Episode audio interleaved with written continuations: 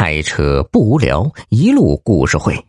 我是主播云上人，欢迎继续收听老云故事会。悬崖上的箱子。瘦高个看着申嘉义焦急的样子，又看看路边的面包车，就问道：“兄弟，是不是车子出了什么毛病啊？”“哎呦，可不是嘛，车子坏了。大哥，你知不知道这里？”谁会修车呀？哎呦，这山头里除了放羊的，就是采药的，哪有修车的呀？哎，我呢倒是自学了一点汽车修理的知识。啊，这样吧，我帮你看看。说完，他把手中的箱子往面包车里一扔，挽起袖子，动起手来。不多时，瘦高个抹了抹手，对申嘉义说。你发动一下试试。申嘉义坐到驾驶室里，一拧钥匙，轰的一下，果然发动起来了。车子修好了，申嘉义很高兴。高强赶紧拿起水杯倒水，让瘦高个洗手。此时天已经完全黑了下来。突然，瘦高个看见前方有车灯的亮光。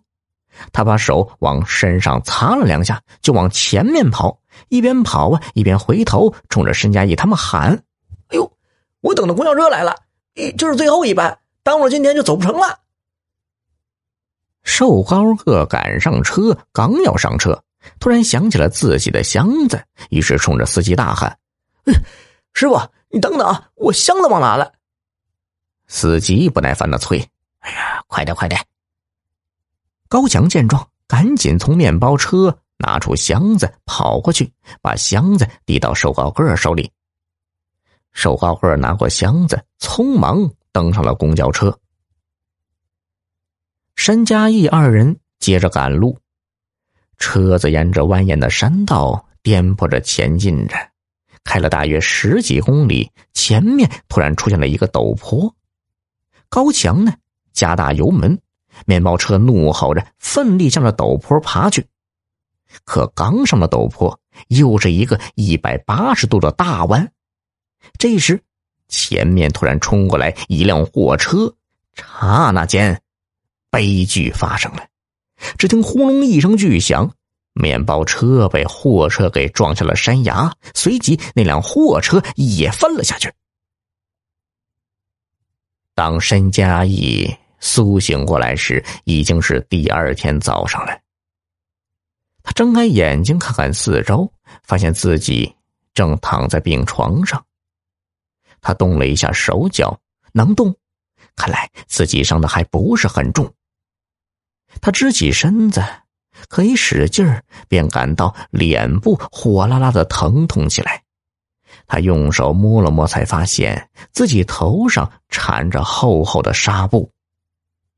这时，申嘉义突然想起了高强，他喊出声来：“高强！”叫喊声引来了一个女护士，她来到床前，替申嘉义掖了掖被子，说道：“哎呦，你终于醒了，放心吧，医生已经检查过了，你的身体没有大碍。那我的同伴呢？”女护士一开始不回答。但禁不住申嘉义一再追问，最后才说：“你很幸运，从悬崖上摔下来，竟然只是受了一点皮外伤。你的同伴就没有那么幸运了，他昨天抢救无效去世了，医院已经通知你们公司了。”申嘉义听了，心里咯噔一下，他不知道应该是觉得悲伤，还是欢喜。因为高强一死，这一百万就归他一个人所有了。这么一想，申嘉义又想到那装着一百万的箱子，不知现在在哪里。申嘉义不敢问的太直接，转弯抹角的向女护士打听昨天的情况。女护士告诉申嘉义，是附近的村民救了他。申嘉义不动声色的问道。那我们车里的东西不知道现在在哪儿啊？女护士听到申嘉义提起，立刻从床下拿出一个旅行包。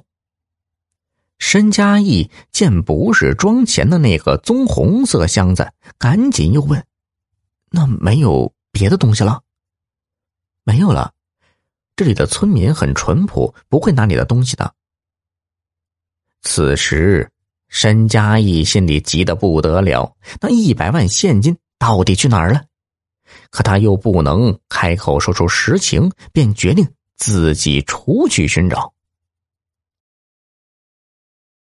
老铁们，本集已播讲完毕，多多分享转发哟，再投个月票，老云拜谢了。